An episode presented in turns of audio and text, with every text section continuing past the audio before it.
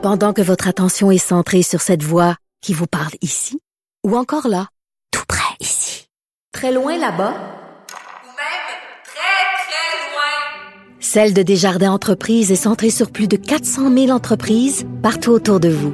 Depuis plus de 120 ans, nos équipes dédiées accompagnent les entrepreneurs d'ici à chaque étape pour qu'ils puissent rester centrés sur ce qui compte, la croissance de leur entreprise.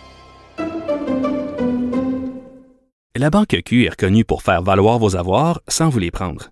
Mais quand vous pensez à votre premier compte bancaire, tu sais, dans le temps à l'école, vous faisiez vos dépôts avec vos scènes dans la petite enveloppe. Hmm, C'était bien beau. Mais avec le temps, ce vieux compte-là vous a coûté des milliers de dollars en frais, puis vous ne faites pas une scène d'intérêt. Avec la Banque Q, vous obtenez des intérêts élevés et aucun frais sur vos services bancaires courants. Autrement dit, ça fait pas mal plus de scènes dans votre enveloppe, ça. Banque Q. Faites valoir vos avoirs. Visitez banqueq.ca pour en savoir plus.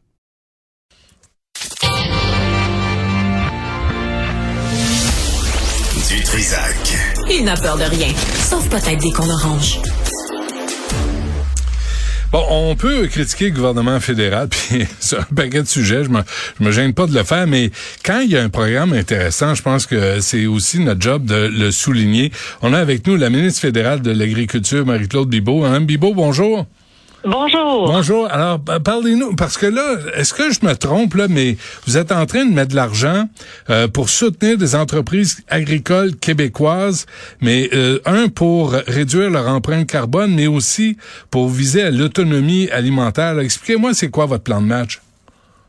Alors effectivement, euh, c'est 1,5 milliard de dollars qu'on a déployé en programmation dans les deux dernières années, je vous dirais, pour aider nos producteurs et nos productrices agricoles à adopter les meilleures pratiques possibles pour que notre agriculture soit toujours de plus en plus durable et aussi avoir accès aux technologies propres. Alors là, le projet, le programme auquel vous faites référence, c'est le programme des technologies propres, justement, et on en avait un bel exemple euh, la semaine passée, là, quand je suis allée euh, faire l'annonce euh, dans une entreprise euh, GSPM qui fait à l'intérieur d'un bâtiment euh, de l'agriculture sur plusieurs étages. Euh, évidemment, on parle de verdure, là, on parle de, de, de laitue, on parle de euh, et autres. Euh, mais c'est un super bel exemple, donc, euh, de, qui utilise les nouvelles technologies, qui utilise l'énergie solaire, euh, les éclairages d'aile, évidemment, l'aide évidemment. Euh, l'eau, il récupère l'eau de pluie, donc c'est vraiment un, un- un projet modèle euh, qui, qui illustre là vraiment tout ce qui se fait. Est-ce que c'est anecdotique ou on s'en va vers ça là? Parce que là faut faut revoir notre façon de faire Euh, ben, est-ce que est-ce que c'est une nouvelle façon de faire l'agriculture C'est impressionnant de voir à quel point il y a de l'innovation dans l'agriculture. C'est sûr que la production traditionnelle va demeurer, on en a besoin, mais en même temps, avec la population mondiale euh, qui augmente très, très rapidement, avec les enjeux euh, entourant la crise climatique aussi, il faut euh, vraiment euh, essayer d'améliorer nos pratiques toujours plus.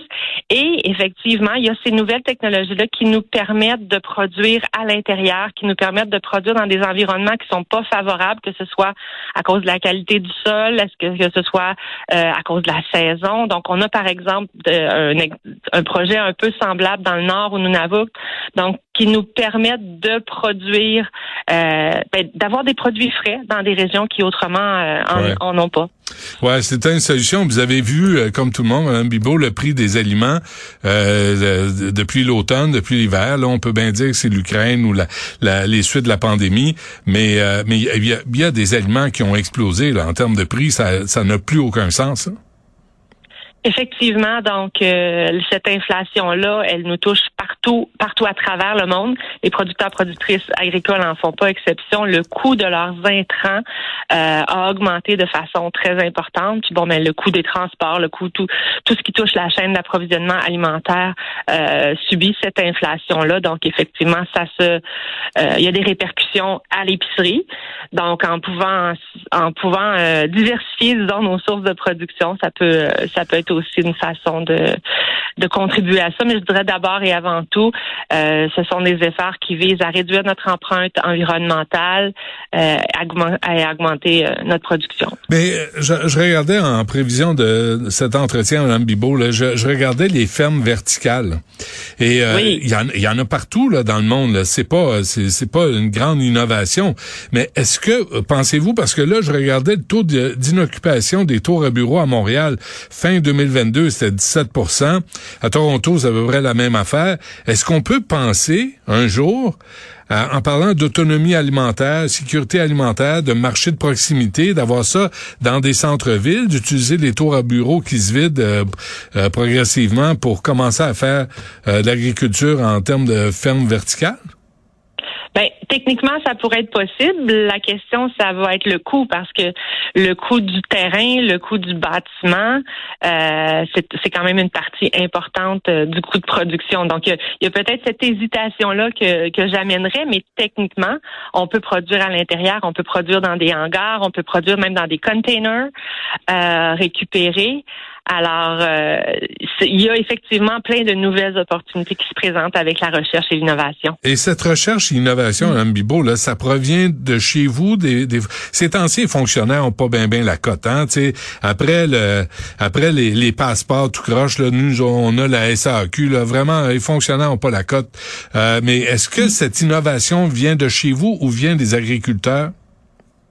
On a 20 centres de recherche euh, qui sont euh, attachés à Agriculture et Agroalimentaire Canada. Il y en a un peu partout à travers le pays. Il y a vraiment euh, de la recherche, de l'innovation qui se fait de façon extraordinaire dans ces endroits-là, en partenariat évidemment avec différentes industries du secteur de l'agriculture, avec nos universités et collèges aussi. On a entre autres ce qu'on appelle les laboratoires vivants et ça j'en suis très très fière. J'en parle partout où je vais, particulièrement à l'international. C'est un programme qui nous permet d'amener nos, nos scientifiques canadiens sur le terrain et faire des projets vraiment de recherche appliquée qui permettent d'être sûr que euh, ce sur quoi ils travaillent euh, s'applique tout de suite dans la vraie vie. Ça permet à un plus grand nombre de producteurs de prendre part à ces projets de recherche-là. Et donc, ça permet un plus, grand, un plus grand rayonnement et une plus grande adhésion à des nouvelles pratiques. Par exemple? Par exemple, ben, vous s'adapter. On a au Québec, euh, dans la région du lac Saint-Pierre, le sujet euh, qui avait été choisi, c'était au niveau des terres, euh, de la qualité des terres. Donc, le, ça va permettre de disons, les cultures de couverture, de voir de quelle façon on peut améliorer la qualité de nos terres. Parce que avec l'érosion, chaque, chaque année, on en perd une couche et ça devient de plus en plus aride. Alors, comment on peut faire pour contrer cette érosion-là? Et sur une une terre versus une autre, la qualité, on n'a pas le même point de départ. Donc, comment ça s'adapte, comment ça s'applique euh, d'une région à l'autre? Toute l'utilisation des bandes riveraines, euh, des, des barrières euh, avec les arbres aussi, là, des coupes mhm. avec les arbres. Donc, différentes pratiques qu'on adapte au milieu et à la région.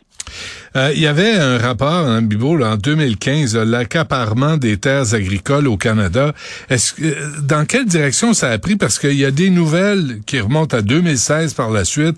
On parlait d'investisseurs euh, d'origine chinoise qui voulaient acheter des terres agricoles euh, ici, pas loin de, ben, pas, loin, 700 km au nord de Montréal.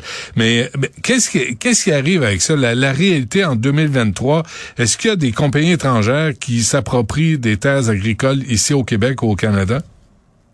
Ben, quand on parle d'une entreprise étrangère qui veut faire une acquisition, un investissement au Canada, il y, a une, il y a une évaluation de risque qui est faite. Effectivement, on va jeter un œil au niveau, on va faire une analyse même euh, approfondie au niveau fédéral, mais de façon générale, quand on parle de l'utilisation des terres, quand on parle de la protection du territoire agricole, là, c'est vraiment au niveau euh, du gouvernement du Québec que le travail se fait et, il y a beaucoup de, de mesures euh, qui sont prises pour éviter une telle situation. Mais est-ce que ça vous inquiète?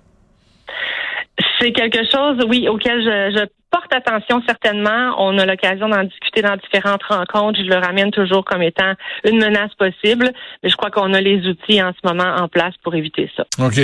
Dernière affaire, là, je suis tombé là-dessus, hein, Bibo, là, on sort du sujet, mais je voyais qu'en décembre 2021, euh, on vous demandait de d'interdire euh, la vente de chevaux euh, exportés par avion pour consommation humaine.